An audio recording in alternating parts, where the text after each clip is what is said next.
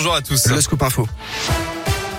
À la une, il est mort pour la France dans l'accomplissement de sa mission. Un soldat a été tué au combat au Mali hier. Tireur d'élite français de 34 ans, il était en opération de reconnaissance d'un groupe armé terroriste avec les membres de son commando. Il a malheureusement été touché par un tireur embusqué selon l'état-major des armées. Nouveau samedi de mobilisation anti-pass sanitaire à Lyon. Trois parcours de prévus. Un premier à 14h devant le palais des 24 colonnes pour un défilé jusqu'à la place Guichard. Un second à 14h aussi au départ de la station de métro des Brotteaux. Et enfin un dernier, une chaîne humaine sur les quais du Rhône autour de 15h, place Maréchal Lyotet. La chasse à l'homme se poursuit après la tentative de braquage d'un fourgon blindé hier matin de, près de Lyon.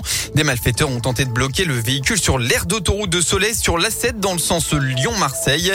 Sans succès, heureusement, plusieurs personnes ont été interpellées, mais l'un des suspects aurait pris la fuite dans un bois d'après le Dauphiné libéré. Le GIGN a été mobilisé dans le secteur de Cominet et de Chuzel. L'enquête devrait se poursuivre dans le week-end. Un an après la disparition de Victorine, cette jeune femme retrouvée morte à Villefontaine, sa famille organise une marche blanche demain en Isère.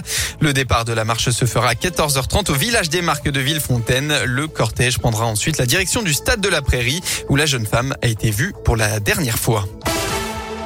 Sixième édition du Grand Déballage. Aujourd'hui, le réseau des médiathèques de Bron vous propose une vente de livres, CD, DVD ou encore revues entre 1 et 3 euros ouvertes à tous. Plus de 11 000 documents seront à la vente cette année. Ça se passe de 18 de 10h à 18h à la médiathèque Jean Prévost. Deux concerts accompagneront la vente.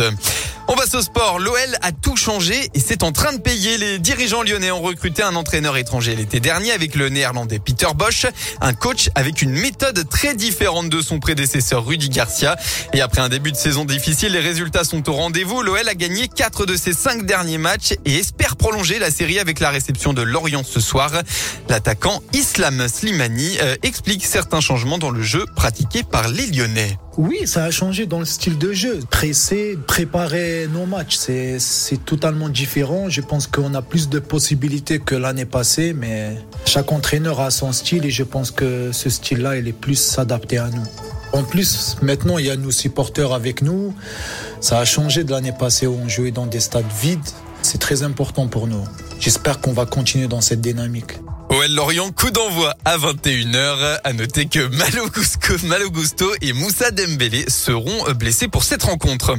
En rugby, enfin, premier gros test de la saison euh, pour le Loup après un début de saison plutôt réussi avec quand même deux victoires et une seule défaite.